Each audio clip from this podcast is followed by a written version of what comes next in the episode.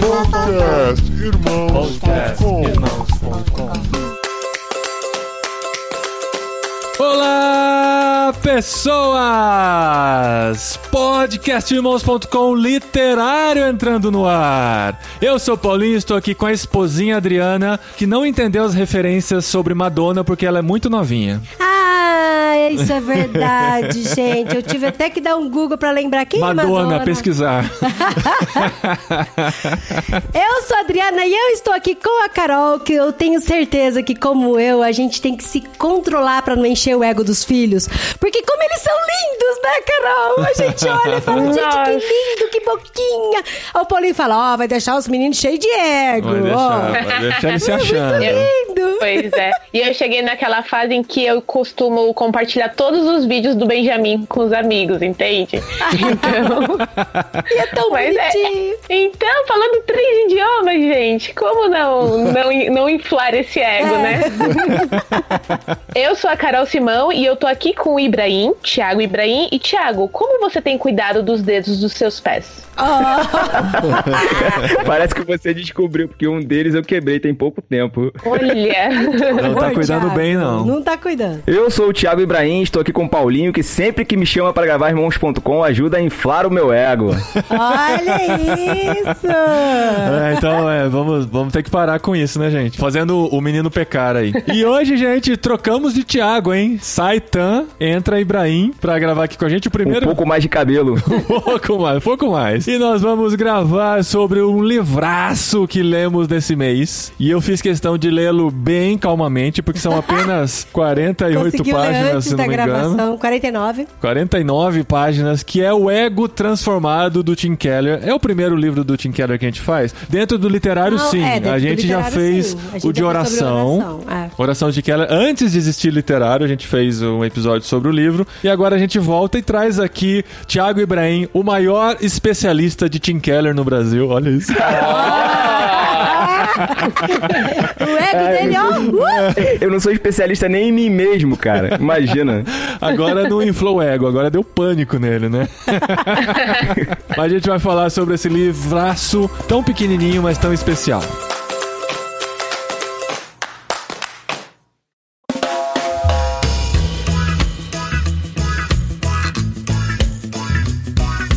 Muito bom, gente. A gente tava numa sequência de livros de ficção e tal, e a gente tava sentindo a necessidade de voltar um pouquinho, né, pra espiritualidade e pensar em algo com um pouco mais de sustância, como diria Jeremias Pereira, mas estávamos na dúvida, né? Porque assim, é, estamos no meio da leitura do Senhor dos Anéis, que inclusive vai ser o livro do próximo literário, que vamos falar sobre a Sociedade do Anel, o primeiro livro da trilogia, Sim, vamos sair de 49 páginas para quase 900 páginas. 600, 700, 700 páginas, né? Que parecem 900. É, mas a gente começou, né? Eu comecei em dezembro do ano passado, né? Na verdade, eu já terminei. Tenho que confessar aqui, já terminei. Mas o pessoal está no meio do processo. Acho que o primeiro livro que eu terminei com bastante antecedência, assim. Porque até o Ego Transformado eu terminei dois dias antes da gravação. Isso é verdade. Não, mas aqui a, a questão é, eu fico com medo de esquecer. E é verdade, eu tô começando a esquecer o- a Sociedade do Anel, as nuances dele. Ainda falta um mês pra nossa gravação. Mas assim, a gente queria um livro denso, mas não tão longo pra ler. E no mês passado chegou em nossas mãos o Ego Transformado pelo Clube Ictus. E, gente, caiu como uma luva. Porque eu vou te falar, a gente não só tá no processo de ler, né, O Senhor dos Anéis, que é um livro grande, é um livro bem descritivo. É uma delícia, gente, é uma viagem. Quando você tá lendo, parece que você tá em outro planeta mesmo. Você tá em, em outro lugar. Você tá, tipo, na Terra-média. É, é mesmo. Gente, a gente sente mosquito na cara, a gente sente o cheiro de mofo, a gente passa frio nas montanhas nevoentas. É maravilhoso. Maravilhoso. Eu tô amando ler Senhor dos Anéis. Mas é o livro do mês que vem. também- Mas também estamos no meio de uma mudança. Pra todo mundo que nos acompanha no podcast, sabe que nós estamos indo pra Espanha. Estamos aqui na correria, a gente tem que transformar nossa vida em seis malas. Então tá numa loucura. Quando a gente abriu o Ictus, a gente viu o ego transformado, a gente teve duas sensações. A primeira é o livro do literário do próximo mês. E a segunda sensação foi: gente, eles mandaram uma amostra do livro? e aí, pesquisando na internet, eu vi que várias pessoas têm a mesma sensação. Eu comprei o livro do Tim Keller, mas só vieram os três primeiros capítulos. Como que eu faço pra conseguir os outros? Só Só veio o Tim, faltou o Keller. E a gente, ué, mas por que que é uma amostra? E a gente até ficou brincando na nossa live, né? Mandaram só uma amostrinha do livro. Alguém confirmou na própria live, falando, não, esse é o livro mesmo. Porque eu já tinha visto fotos dele e tal, mas nunca tinha pego na mão e não sabia que era tão pequenininho. E depois a gente descobriu, ou até na própria live a gente descobriu que se trata da transcrição de uma mensagem dele, né? Isso. E o livro original, ele é A Liberdade do Autoesquecimento, no inglês lá, né? A capa dele é até um espelho sem reflexo nenhum. E que é exatamente a mensagem do livro, né? E chegou no Brasil como Ego Transformado e a gente teve o privilégio de ler nesse mês. Mas aí, é- esse é um episódio que tem de ser maior do que o livro, né? Em, pelo menos em duração, né? Porque se você for ler o livro, eu acho que é uns 50 minutos de, de audiobook, alguma coisa assim. Talvez seja mais ou menos a, a mesma duração. Mas a gente não faz necessariamente um resumo do livro quando a gente faz o literário, nem uma análise técnica dele. Trata-se mais da nossa experiência de leitura, né? Como a gente chegou no livro, Sim, o- sim. o que que ele fez com a gente durante esse processo. E é isso que a gente queria compartilhar um pouquinho aqui. Olha, eu confesso que esse livro tão petitico, mas mexeu tanto comigo. Tanto. Porque assim, assim que chegou o livro, eu falei, ah, vou dar uma folhadinha. Mas não dá pra dar uma folhadinha, a gente lê ele inteiro. então daí eu li ele inteiro, eu lembro que eu deitei estirada na cama, fiquei olhando pro teto, eu falei, caramba, que bofetada, Que pancada. sabe? E aí depois eu falei, nossa, como ele mexe com o coração da gente, assim, de uma forma tão forte. Daí eu falei, não, eu vou riscar o livro, vou encher de post-it e esse eu vou levar pra Espanha também. Esse cabe fácil na mala, né? Cabe, cabe fácil na mala. e ele é muito louco porque ele trata sobre uma das coisas mais difíceis que a gente tem pra tratar dentro do coração do ser humano, que é a questão do nosso ego, do nosso orgulho, de como a gente muitas vezes deixa de ser a gente porque a gente quer ser aceito numa sociedade, a gente quer ser aceito num grupo, a gente quer ser aceito pelas pessoas. E é engraçado porque como a gente tá nesse processo de conhecer nova cultura e conhecer novas pessoas, a primeira pergunta que eles falam pra gente é quem é você? E a tendência que a gente tem de falar, a gente fala o que a gente faz, o que a gente tem. Ah, porque eu sou coordenadora disso, porque eu sou aquilo, porque eu já fiz aquilo, porque eu falo tantas línguas e tal. E cara, e no meio disso a gente fala, putz, mas eu não tô falando quem sou eu, sabe? Eu tô falando das minhas realizações. E por que que eu falo minhas realizações? Porque eu tô me achando e eu quero que as pessoas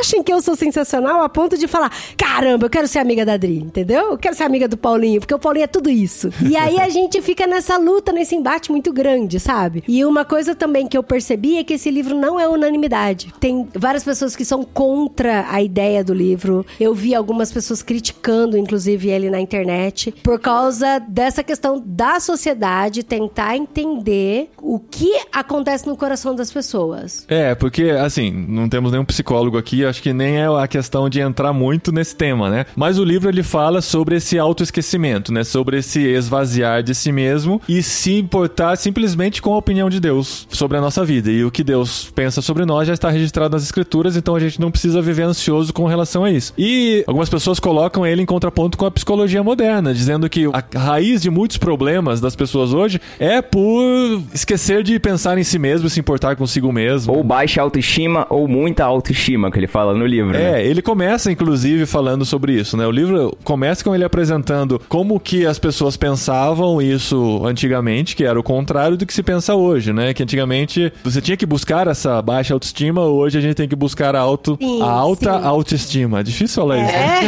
É. Inclusive, inclusive, ele fala aqui, né, que a base da educação contemporânea, a maneira de tratarmos os encarcerados, o fundamento da maior parte da legislação moderna e o ponto de partida do aconselhamento de hoje são exatamente o oposto do consenso tradicional. A crença hoje, que lança raízes profundas em tudo o que existe, é a de que as pessoas agem mal por falta de autoestima e por terem uma valorização muito baixa de si mesmo. Então, eles acham que a sociedade moderna, eles falam que as pessoas precisam se amar primeiro, se aceitar, ter a sua autoestima lá em cima, porque aí sim elas vão ser pessoas melhores e melhores relacionais com os seres humanos. Inclusive, um tempo atrás, né, lendo o livro do Discípulo Radical de John Stott, eu me peguei numa discussão grande com um amigo nosso por causa disso. Porque o John Stott também fala muito isso, da gente ser relacional e a gente pensar nas pessoas. E quando a gente vê o mandamento amar a Deus sobre todas as coisas e amar ao próximo como a ti mesmo, não tá dizendo que primeiro eu tenho que me amar para depois amar ao próximo. Ele já parte do pressuposto de que a gente se ama e aí por isso que a gente ama o próximo. E por isso que a gente tem que amar o próximo. E cara, esse livro do Tim Keller foi paulada em cima de paulada em cima disso. É, só lembrar que o ego, né, desenvolvido pela psicologia, o Paulo ele não falava a respeito disso porque o Paulo não era psicólogo, né, nos nossos tempos. Uhum. Mas existe sim dentro do texto que o Timothy Keller desenvolve, que é o texto de 1 Coríntios, ele fala sim a respeito do orgulho e isso pode ser aplicado aos nossos dias com o que a psicologia chama de ego. É óbvio que se a gente fala assim, ó, o Paulo está falando contra o ego, não tem como falar que o Paulo está falando contra o ego porque o ego não é algo da época, né, de Paulo. Aham. Eu achei muito interessante que quando eu comecei a ler esse livro, eu lembrei de uma professora minha da faculdade que um dia ela deu uma palestra de autoestima pra gente, falando que nós tínhamos que ser insuportavelmente bons naquilo que a gente se propusesse a fazer. Uhum. E eu lembro que eu achei isso o máximo. Eu falei, é isso, essa é a chave. Eu tenho que ser insuportavelmente boa. E durante muitos anos na minha vida profissional, principalmente, eu tinha me baseado nessa fala dela. Não, eu tenho que ser insuportavelmente boa. O que eu tiver que ser, eu tenho que ser a melhor. papapi. E aí lá vem Paulo, Uhum. quebrando as nossas pernas, falando, né, que a gente não deve se importar com a opinião dos outros, muito menos com a nossa. E aí, gente, isso desmonta, né, muito desse conceito, né, de que eu tenho que ser o melhor por causa do nosso ego. E aqui mesmo no livro, ele fala, né, que esse negócio, ah, eu vou ferir os sentimentos da Carol ou de quem quer que seja, não é isso, né? Porque os sentimentos não são feridos, né? É o ego, né? O ego que dói, né? E eu achei isso assim, obviamente que eu já não penso mais desse jeito, né? Que eu tenho que ser insuportavelmente boa, né? Eu tenho que tentar melhorar a cada dia. O problema de tentar ser insuportavelmente bom todo o tempo é que você corre o risco de ser só insuportável, né? É. Então, mas uma coisa que a gente tem que deixar muito claro aqui, quando a gente fala de autoesquecimento e de não se importar com a opinião do outro e que não se importar até mesmo da nossa opinião, que a gente vai deixar de ser insuportavelmente boa nas coisas, não é que a gente tá falando de relaxo, de desleixo e não se importar com o próximo. Sim, Tanto que o verdade. livro começa, assim, esse livro ele tem três pontos, né? Três pontos muito, Como muito uma- claros. Com uma e- pregação moderna, né? Sim, é. que ele fala a condição natural do ego humano, depois ele fala a visão transformada do eu, e aí ele termina como como alcançar uma visão transformada do eu. E ele parte aqui no início falando sobre a briga que teve, eu falo briga, mas talvez não, não tenha sido necessariamente uma briga, que aconteceu na igreja de Corintos, que fala sobre a questão do ego. E aí é por isso que ele fala, né, até no, no começo aqui, em vez de os coríntios. Nossa, eu não sei falar isso. Corinto é a cidade. Coríntios são os de Coríntios. É. Os de Corinthians. Ele fala assim, ó. Os de Corinto.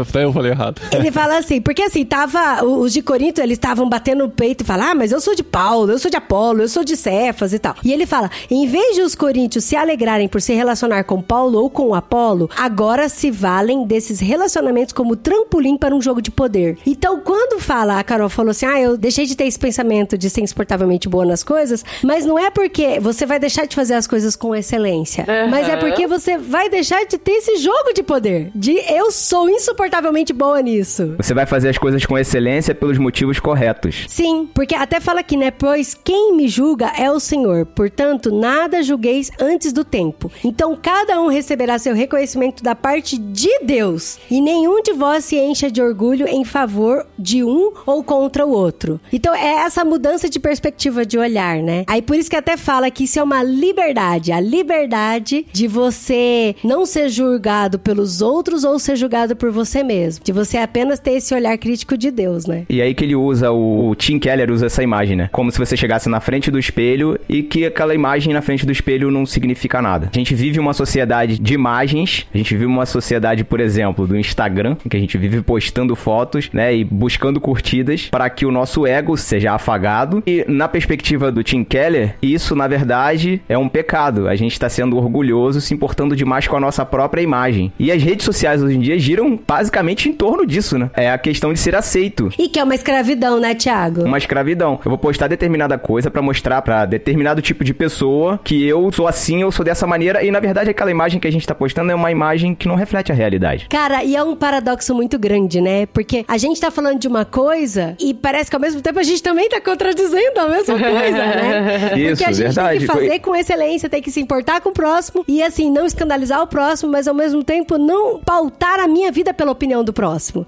Tem uma música dos Arrais que eu, eu gosto muito de cantar ela, eu sempre me emociono muito quando eu lembro dela, mas eu também sempre tive muita dificuldade em entender esse contraponto, que é a música de oração, porque ele fala: "Tornem meu sofrimento em testemunho". Aí você fala: "Poxa, então quer dizer que eu quero que meu sofrimento seja em testemunho, né?" Seja. Eu falei, não Seja. falei, seja não. Falou seja, tá Não gravado. falei. Olha, bota aí de volta pra vocês verem que eu não falei. Mas eh, fala assim, né? A letra da música fala: Esvazie de mim e deste mundo, e que o meu nome morra com o meu corpo, e que o de Cristo permaneça em tudo, no nome de Cristo. Amém. Então você fica, caramba, eu quero que o meu sofrimento seja um testemunho. Então, se eu quero que a minha vida seja algo onde as pessoas olhem e falam, cara, Cristo habitou ali. Mas ao mesmo tempo eu peço pra que o meu nome morra, pra que eu não exista, pra que eu não tenha legado nenhum. Para que eu seja esquecido. Pra que eu seja esquecida. O que importa mesmo é que o nome de Cristo permaneça em tudo. Cara, olha, eu me arrepio. De verdade. Rodrigo, continuando nos arrais, tem uma outra música deles também, que é a música Mais. O refrão da música é Sou mais que um vencedor, sendo que eu sempre fui o segundo em tudo que eu vivi. É. Lindo, isso é lindo demais, cara. Isso é incrível. E, e o Timothy Keller usa também, dentro do livro, ele também fala a respeito disso. Eu vou competir, não pra eu ganhar, mas eu vou competir pra poder ver a vitória. Se eu chegar em segundo, um nadador chegar um corpo na minha Isso. frente, Eu vou celebrar a vitória dele. eu me esquecer tanto ao ponto de eu conseguir olhar pra vitória do outro e me alegrar com isso. Isso é lindo, cara. Essa questão da comparação é que mais pega, assim, porque a gente tem essa tendência de se comparar muito com outras pessoas ou colocar aquele padrão como o patamar onde queremos chegar ou ultrapassar, né? A citação da Madonna entra exatamente nesse contexto, né? Porque a crise dela era sempre essa competição interna com o contexto que ela estava e tal, e o medo de se tornar um medíocre. E o medíocre ele só existe na comparação com alguém que é melhor que você, né? Ou que é muito superior. Então a gente olha as redes sociais e vê pessoas que estão, talvez, sei lá, fazendo um conteúdo que pra gente é de certa forma desprezível, que estão com uma visibilidade muito maior, né? E eh, por que que nós, né, que produzimos um conteúdo tão legal, né, aos nossos olhos, né? E por que que nós não conseguimos ter essa mesma visibilidade? Porque nós sempre somos o segundo, o terceiro, o quarto, o último nessa corrida. Sim, e a gente acaba tendo dificuldade de vibrar com o sucesso do outro, né? É, é o contrário, né? Em vez de vibrar, a gente fica, droga. Ele chegou lá e eu não. Não é? E- Por que, que ele consegue viajar com tantos patrocínios e a gente não? E- é- e- Não tô falando de E, cara- você, tá? E é complicado porque isso é ensinado dentro das nossas próprias igrejas, cara. A partir da década de 80, esse ensino ele invadiu os púlpitos cristãos ou evangélicos e isso passou a ser até cantado nos nossos cultos. Se você para pra pensar, algumas músicas elas são até explícitas nisso aí. Não tem nem nada escondido. Quero que valorize o que você tem. Você é um ser, você é alguém. Eu venho falar no valor que você tem. É, cara, isso é Isso é o coach moderno, né? Psicologia popular purinha, cara. Vendido como se fosse mensagem É. do evangelho e não é. Inclusive, eu tenho bastante, assim, problema com a música da ovelha por causa disso. Eu sei que ela tá na Bíblia e tal, pode ser até que seja uma interpretação errada minha, mas assim, ele Qual um canta eram com. sem Não, ovelhas? essa também eu tenho problema porque ela é ruim. Mas é aquela É música clássica. da ovelha que fala que deixou. Nossa, porque ele deixou as 99 pra, Só pra me vir me alcançar. buscar e tal. É. Como que é a música da Então, ovelha? mas Eu é não porque é lembro. sempre pra vir me é. buscar. É. Isso! Porque eu sou sensacional! Ele deixou os 99 pra mim, entendeu? Então, Como que o Timothy Keller iria interpretar essa visão, né? Falando de Timothy Keller, o ponto central dele é o seguinte: Jesus largou as 99 para buscar uma ovelha. Agora, você viu isso que Jesus fez por você? Você vai lá e faz o mesmo pelo seu irmão. Uhum. Sim, mas a gente acaba cantando o oposto, né? De que eu sou muito valoroso e por isso que as 99 não foram tão importantes perto de mim, entendeu? mas assim, igual de A- novo a, falando. a culpa não não é da música. Eu tenho problema vai, com essa porque- música da ovelha por causa disso, mas pode ser que a música da ovelha É. não, não queira dizer isso. Como que é a música da ovelha? Então, Todo mundo canta, gente. Como que é A Vocês música da lembram? ovelha é só o fruto de um pensamento, cara, do momento que a gente tá vivendo. Porque o que a gente vê, do evangelho que a gente vê pregado em muitas igrejas, é exatamente esse. Ele é só o Sim. fruto de cantar Sim. uma experiência pessoal psicologizada Aham. e vendida como se fosse uma coisa cristã. Sim. Entendeu? Ah, eu lembrei! O impressionante, infinito, Ousado amor de Deus. que não deixa. Ai, gente, Ah, me ajuda. é. Enfim, Ó que deixa as As 99 99 só pra me para encontrar. me encontrar. É, porque a intenção da música é falar do ousado amor de Deus, né? Sim, Mas a gente volta muito pra nós, né? Assim, É. olha como, né, acabei sendo muito importante nessa história. É, mas eu te falei, pode ser que a música da ovelha não esteja errada, mas É. eu tenho esse problema com a música da ovelha só. Tive uma ideia aqui, hein? Tem o irmãos.com literário. Vamos fazer então o irmãos.com cancioneiro. Que aí a Dri começa a É cantar todas as músicas e a gente vai analisando as letras das Um músicas. termo bem atual, vai é atrair os jovens, vai, com vai certeza. atrair os, não, vai atrair a juventude. A juventude, a mocidade, vai atrair a mocidade.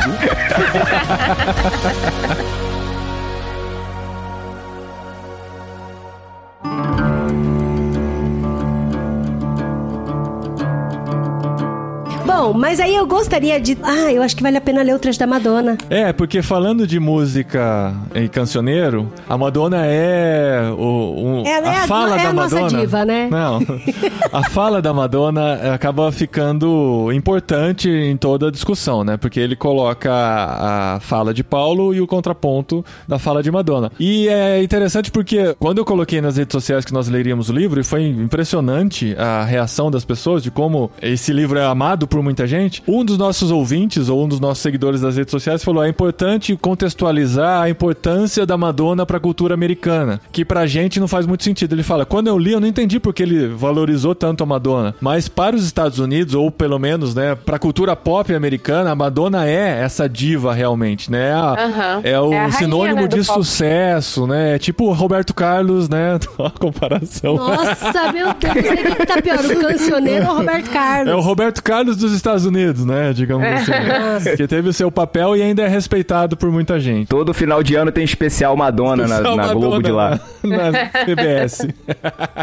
Aí, ó, o que ele fala da Madonna, né? Um trecho da entrevista que a Vogue fez com Madonna há algum tempo, em que a cantora fala de sua carreira, exemplifica perfeitamente o que estou dizendo. O que me impulsiona na vida é o medo de ser medíocre. Esse medo é o que sempre me impele. Venço um de seus ataques e descubro-me como um ser humano especial, mas logo continuo me sentindo medíocre e desinteressante, a menos que faça outra coisa espetacular. Apesar de ter me tornado alguém, ainda tenho de provar que sou alguém. Minha luta não terminou e acho que nunca terminará. Gente, é uma escravidão, né? E não é só Inclusive, dela, tá, não, gente? Não, não, não, não é só dela. Não é porque ela é uma mega diva pop que ela é a única que luta por essa comprovação todos os dias. Apesar disso, o Timothy Keller ainda elogia ela ao dizer que, assim, poxa, ela tem uma imagem de si mesma realística. Como muitos de nós nem temos, né? Exatamente, muitos de nós nem conseguimos identificar isso. Ela olha pra si mesma e fala assim: "Ué, eu sou desse jeito aqui, eu tenho esses, esse problema aqui. Essa isso é é a importante minha luta reconhecer. diária, né? É, reconhecer que ela tem esse problema é importante. É, ele fala, né? Porque o nosso ego é insaciável, né? Que por mais que a gente conquiste aquilo que a gente deseja, quando a gente chega lá, a gente quer mais. Sim. Então, é exatamente isso que ele tá falando aqui, trazendo a Madonna como exemplo. Quando eu tava fazendo algumas pesquisas na internet pra ver o que, que o pessoal tava falando sobre o livro, as maiores críticas que eu encontrei sobre o livro foi que assim, que esse livro ele era prejudicial, ele era maldoso no sentido de fazer com que a gente se esqueça de nós mesmos pra pensar no próximo e pra se relacionar com o próximo. E isso pode fazer um mal muito grande pra pessoa, a ponto dela ir pra baixo numa baixa autoestima muito grande. Só que quando a gente vê, por exemplo, esse relato da Madonna assim tão real com o que a gente realmente é da nossa luta e da nossa escravidão com o nosso ego, você vê que na verdade o livro não é maldoso, ele é libertador, ele traz assim Sindri. algo maravilhoso nas nossas O vidas. que o Timothy Keller mostra e o que eu aprendi lendo esse livro é que na verdade não existe baixa autoestima, só existe autoestima inflada, no sentido de que as pessoas que tratam mal de si mesmas ou que não gostam de si mesmas, na verdade, elas se amam demais a ponto de não aceitar a própria realidade. Olha, é. Elas se amam muito e projetam em si mesmo uma imagem muito gigantesca, achando que num dia que elas tiverem aquele tipo de imagem, elas então vão ser felizes. Então, na verdade, elas se amam muito e não se amam pouco. E o amar a si mesmo hoje em dia, ele é vendido como algo bom, tanto pela psicologia popular quanto pelo próprio imaginário popular, né? Pela nossa própria cultura, como se, olha só, você lá no início falou isso, né? Algumas pessoas interpretam dessa maneira a fala de Jesus. Eu preciso amar a mim mesmo para depois amar o meu próximo. Porque Sim. se eu não amar Como a mim mesmo, como Aham. que eu vou conseguir amar o meu próximo? Pelo contrário, Jesus fala que a gente tem que se aborrecer, a gente tem que se esquecer, a gente tem que se odiar nesse sentido de que a gente não tem que ligar pra gente mesmo. Eu só consigo ligar pro outro se eu, de certa forma, esquecer de mim mesmo, tirar o foco de mim e virar o foco que estava virado pra mim, pra dentro, virar pra fora. E o que esse livro revela é exatamente isso. Ele até traz o exemplo dos dedos do pé, né? Que tem um trabalho super importante, mas o nosso ego tem que ser como o trabalho do dedo do nosso pé, né? É. Eu usaria o baixista na banda, né? É. Aquele que ninguém nota, a não ser que seja um baixista também, e só sente falta quando ele não está. né? Normalmente ele é o maior da banda, todo mundo nota que ele é o maior, mas não escuta o que ele tá tocando, né? É. E só Gente, sente o falta. baixista é sempre o esquisito da banda, né? Só queria deixar esse, esse adendo aqui. Muito obrigado pela, pela Porque é o parte que me guitarrista toca. e o vocalista é o gatinho. O baterista é o loucão. É o da Ah, performance, foda, É o da né? performance. O baixista é sempre um esquisitinho, cara. É. O bas- Mas é aquele que as pessoas sentem falta. Não dizem assim, ah, está faltando um baixo. Porque não percebem que está faltando um baixo. Mas falam, tem alguma coisa estranha nessa banda porque o baixo não está.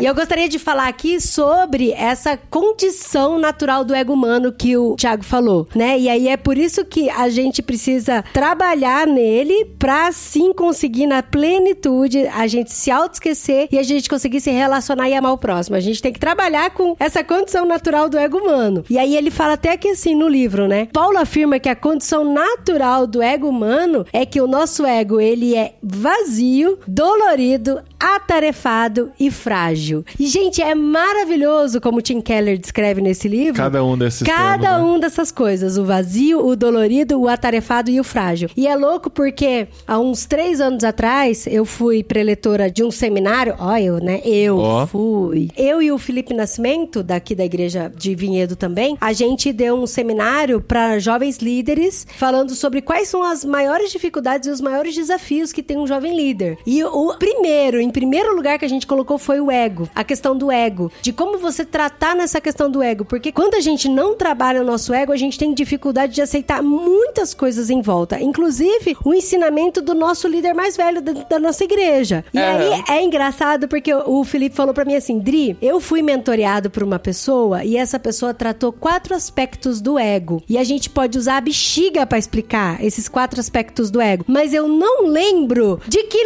livro que o mentor tirou isso, mas eu achei tão sensacional que eu tracei isso pra minha vida. E aí a gente usou É A esse, ilustração. essa bexiga, usou a ilustração pra trabalhar com os jovens lá no Vocari, no nosso seminário. E lendo o livro do Tim Keller, eu falei, ah, descobri!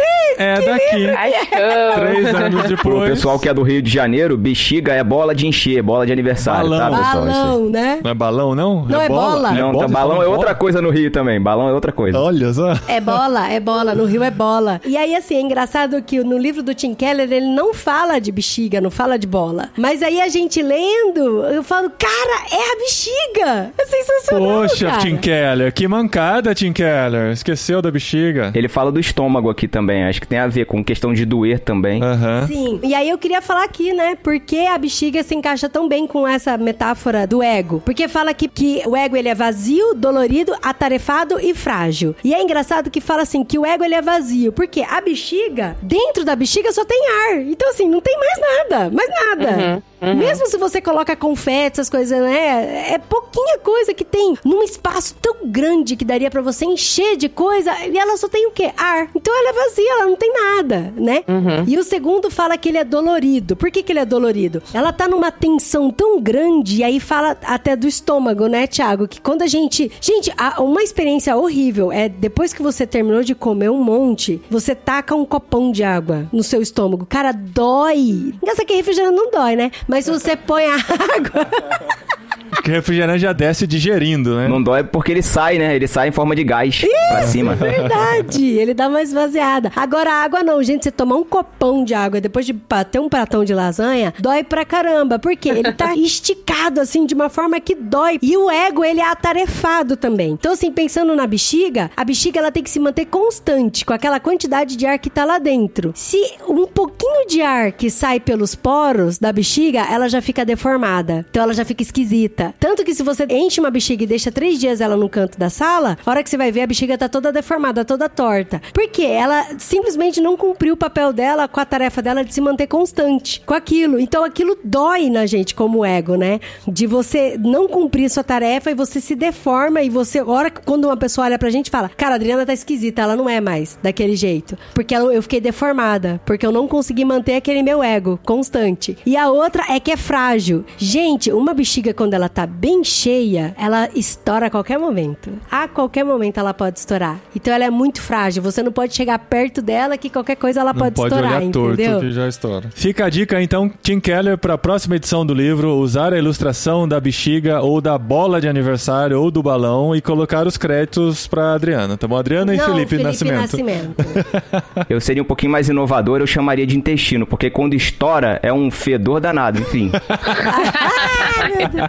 então, a gente trabalhando com essa questão do ego e a gente sabendo trabalhar com ele, porque assim, o ser humano tem ego e ponto final. Então, o que, que a gente tem que fazer? A gente tem que trabalhar com esse ego e entender que isso nos traz liberdade, né? Que aqui no livro ele até fala a liberdade do autoesquecimento. E aí ele fala até que assim, no finalzinho do capítulo 2, meu trabalho não gira em torno de mim. O esporte que pratico não gira em torno de mim. Minha vida amorosa não gira em torno de mim. Meu namoro não gira em torno de mim. Aí é isso a gente pode acrescentar, né? Meus filhos não giram em torno de mim. O que eu faço não gira em torno de mim. Apreciarei as coisas pelo que são e nada mais. Elas não serão apenas elemento no meu currículo. Não servirão apenas para ocupar mais espaço no formulário de solicitação de bolsa de estudo ou na ficha de emprego. Não servirão apenas para preencher o vazio. Quem não deseja algo assim? Quem não deseja ter essa liberdade, né? Mas isso está fora de nossas categorias. Esse é o bendito autoesquecimento. É a humildade do evangelho. É não pensar em mim mesmo como se fosse mais do que sou, como nas culturas modernas. Nem pensar em mim mesmo como se fosse menos do que eu sou, como nas culturas tradicionais. É simplesmente pensar menos em mim mesmo. Esse é o autoesquecimento. Aí ele mata a questão, né? Pensar menos em mim mesmo e é exatamente uma resposta pra nossa cultura. A nossa cultura são vários eus se chocando o tempo todo. E aí ele fala assim, cara, se todo mundo se esquecesse mais, pensasse menos em si mesmo, a gente teria menos brigas, a gente teria menos discussões, a gente teria menos partidarismo, até mesmo dentro da igreja, né? A gente tá olhando só pra cultura, mas dentro da igreja é a mesma coisa também. Esse livro é uma resposta para a cultura atual. E ele mexe tanto com as pessoas, ele suscitou tanta crítica exatamente por isso. A igreja do Tim Keller, onde ele pregou essa mensagem, é em Nova York, no centro de Nova York. Pensa isso. E ele tá pregando, dando uma resposta à cultura. A resposta para a cultura é: não pense muito de si mesmo, nem menos de si mesmo. Pense menos em si mesmo. E na verdade ele tira isso, ele fala isso no livro, do cristianismo puro e simples do C.S. Lewis. Sim. Que vale muito quem não leu ainda, pelo amor de Deus, por favor, faça esse favor pra Esse si mesmo. vai ter que entrar num e literário leia em esse breve. livro. E eu quero participar, hein? Já tô fazendo meu, meu autoconvite aqui.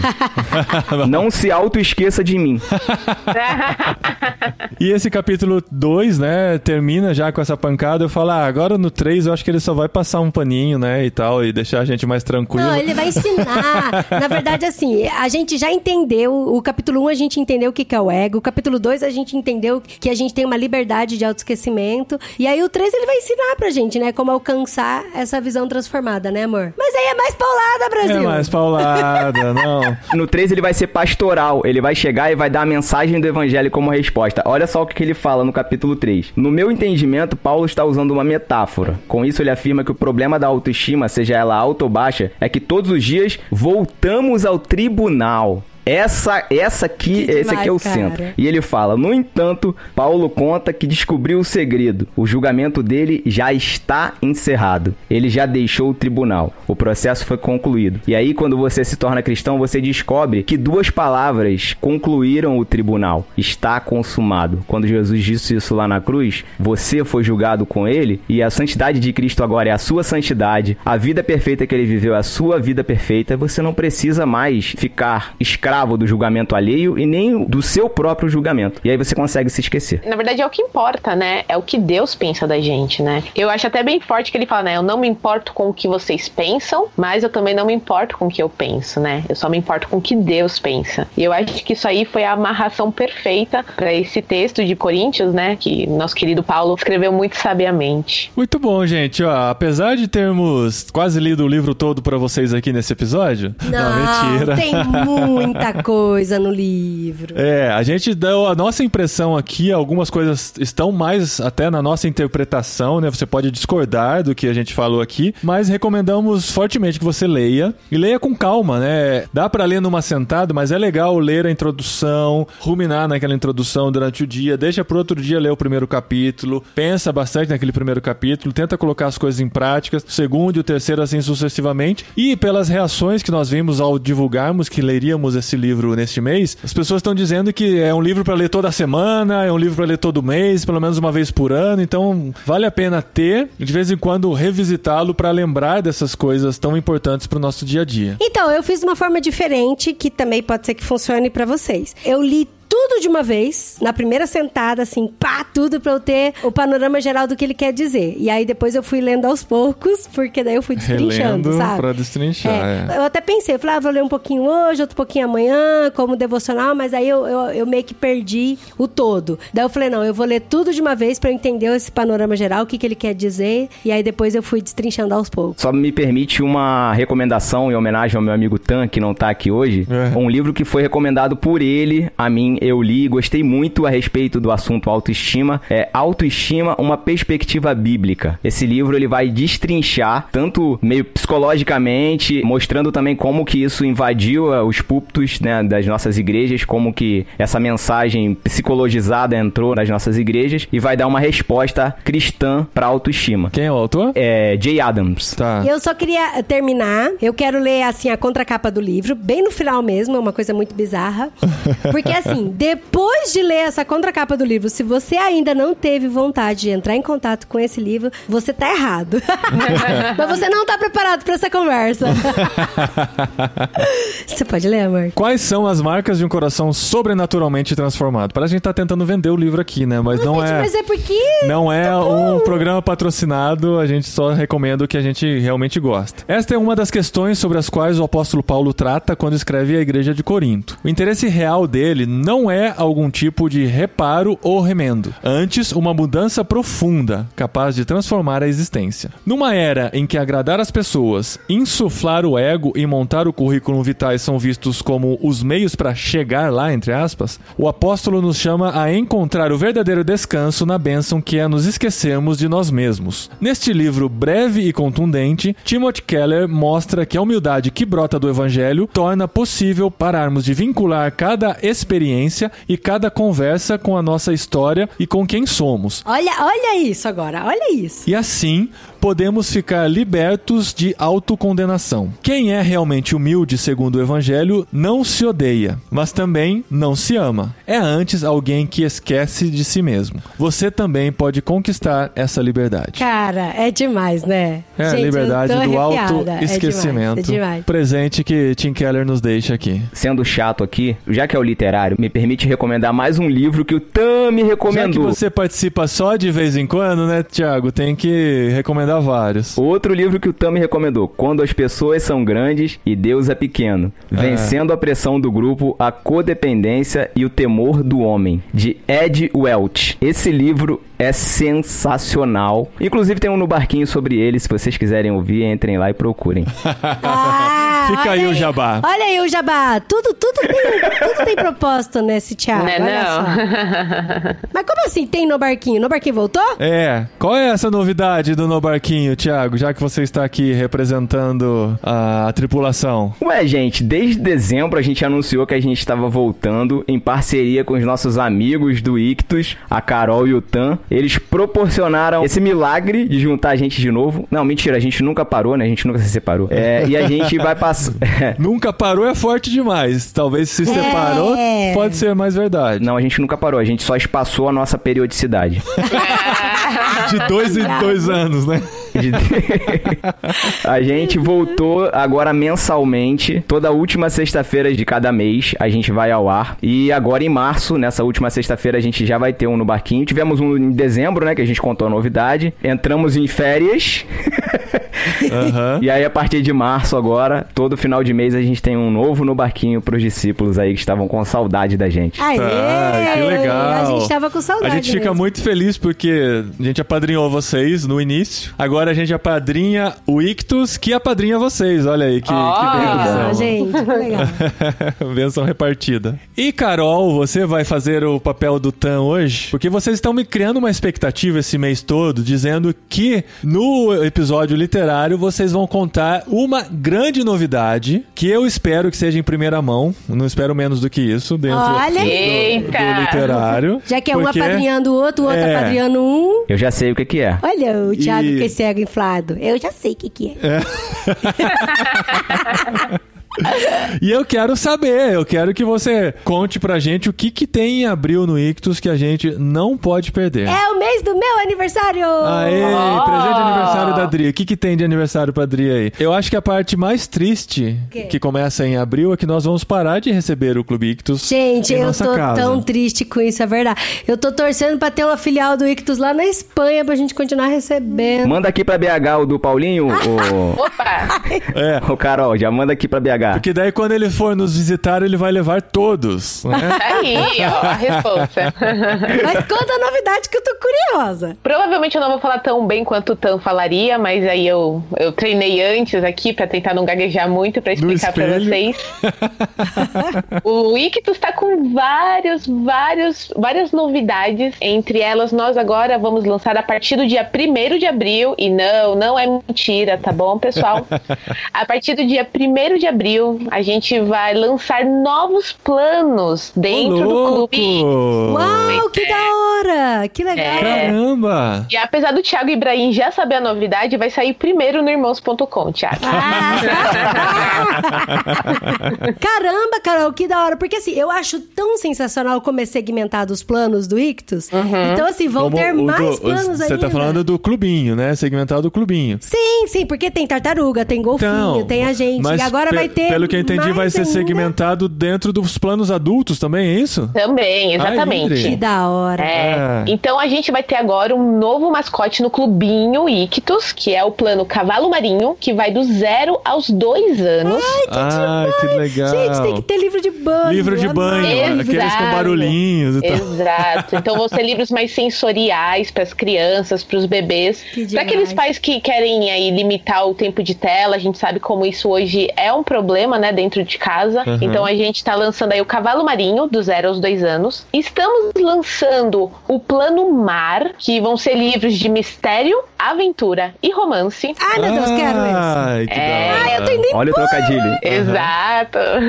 Tudo isso é M-A-R, pensado. mistério. Não. Mistério, Mistério, aventura, romance. aventura e romance. Ah, Caramba, eu não tinha pego. olha. Parabéns. Não tem nada a ver, esse trocadilho não tem nada a ver com isso, hein? Já vi. A gente Ah. também vai ter um plano voltado mais para vida cristã, para discipulado, que é o plano vida cristã. Que é um acróstico de quê? V de... Ah, não, gente, mas tem que dar algum nome que tenha a ver com peixe. Porque é golfinho, cavalo marinho. Podia mar. ser Jonas. Plano Jonas. Planos baleia. Olha aí. Boa, É. fica aí. Ó, Tam. Porque dentro da baleia, ele foi discipulado, né? Foi Ouvindo a discipulado. voz. Foi Sim, ó, discipulado. plano baleia. ó. Eu gostei. Boa, Plano boa. Vida Cristã. E o último plano que a gente tá lançando é em parceria com o nosso querido Paulo Won. Ah, que Vai se chamar Plano Bíblia, que vai ser com uma curadoria exclusiva do Paulo On. Então vai ser um plano assim mais acadêmico, barra teológico, barra Que estudo. da hora. Mas e esse plano atual que a gente recebe e e tem essa surpresa de que ó, às vezes é um livro Vida Cristã, às vezes é um livro Mistério, Aventura e Romance, vai continuar? Vai continuar. O Ah, nosso tá. carro-chefe, que é o Clube Ictus, né? Que é o Plano Peixe Grande, vai continuar do jeito que ele tá. Acontece que a gente às vezes tem vontade de colocar um ou outro livro que não cabe naquele mês. Então a gente criou esse plano Mar, que vai ser focado exclusivamente em livros de mistério, aventura e romance, não necessariamente livros cristãos. Então Entendi. vamos ter aí mais Agatha Christie, mais talvez. Aê! é, Jane Austen, não sabemos ainda. É, Estamos Olha, se bem que H.G. Wells, por Eu favor. fiquei com vontade Sim, Ah, de ler Emma, olha só, viu? Pra Ó, vocês que viu? acham que eu sou tão contra Jane Austen, eu fiquei com vontade de ler Emma. Recomendo Ken Follett, hein? Tô lendo agora e curtindo muito. Ah, Ótimo, então é isso que a gente quer. A gente quer colocar esse tipo de literatura. E a última novidade do Ictus, que não. é? Não pequena, menos importante. Exatamente. é que agora a gente vai lançar um novo programa no podcast que é o Leitura Bíblica Comentada. Da Uau! hora, que legal. Nós vamos lançar uma vez por semana um novo episódio, onde estamos estudando com um pastor muito amigo nosso, que é o pastor Tiago Moreira, aqui de São Paulo. Ele é professor no seminário Logos, que é o seminário aqui do nosso movimento batista. E a gente vai ler um capítulo por episódio, passando por todos os livros da Bíblia. Então. Uau! Uau, cara, que É, demais. exatamente. Sabe quantos episódios vai ter? 1189, porque eu já Oh. decorei quantos capítulos tem na Bíblia, eu sempre espero a oportunidade para poder usar essa informação. É, parabéns, Paulinho! Muito obrigado. Que lindo! Obrigado meu pelo amor. reconhecimento. Ganhou uma estrelinha. Uma estrelinha. Aham, E perdi um tijolinho no céu, mas. E aí, esse é um projeto, assim, de anos, né? Vai ser entre 15 e 20 anos, se tudo der Ah! certo. Caramba, gente! Pois é. E tem sido, assim, muito prazeroso é, preparar esse material. A gente tá aí com o patrocínio da Mundo Cristão. Eles liberaram pra nós a NVT, que é a nova versão transformadora, né, deles. Haverá sorteios de bíblias, ok? Já vou deixar isso bem claro. Pessoal, fica de olho aí. Mas, Carol, com relação aos planos, Sim. se as pessoas assinarem até 31 de março, já recebem em abril? Não, não. As inscrições para os novos planos, elas vão abrir no dia 1 de abril. Ah, tá certo. É, Entendi. primeiro Pra Mais um pessoa trocadilho, né? receber. Exatamente, Quem vamos tá abrir em lutando abril. Primeiro de abril. E aí tem que se inscrever até quando para receber o primeiro? Até o último dia de abril, que vai ser 30, 31. 30, 30, é. um? Até 30 de abril, a pessoa tem a oportunidade para se inscrever e receber o primeiro kit que vai em maio. E aí, a partir de abril, a gente vai ter todos esses planos. Lembrando que se a pessoa ela assina até o último dia do mês X, ela recebe no mês Y. X mais um. Exatamente. X mais um. Eu não sou a matemática da, da equipe. que legal, gente. Tô muito feliz por vocês. da hora, De verdade, Carol. foi muito, Muito legal. surpresa. Essa surpresa não foi fake, não. Nós estamos realmente felizes. Nós realmente descobrimos agora, estamos realmente felizes Sim, com essa com parceria certeza, que é vai muito legal. continuar quando Com continuarmos certeza. na Espanha. Só não vamos receber os livros. Eu quero saber como que a gente vai decidir os próximos livros. Então porque tem vai pra ter dar um que jeito ser. pelo Kindle, né? Ou vai ter que ser por Já falei, manda pra mim. É, como que eu vou ler o livro Ô, que o você Thiago vai vai fazendo receber? foto vai mandando das foto páginas. das páginas pra nós. né? Uma coisa bem com muito legal, prazer. né? Bem permitida. Mas no próximo mês estaremos de volta aqui, finalmente, com o primeiro livro do Senhor dos Anéis. Tararã, tararã. E a Adri cantando pra nós aqui essa linda Olha aí o canção. cancioneiro, hein? Olha o cancioneiro. vai, Cancioneiro Pensa na chegando. ideia. Muito obrigado, gente. Até mês que vem.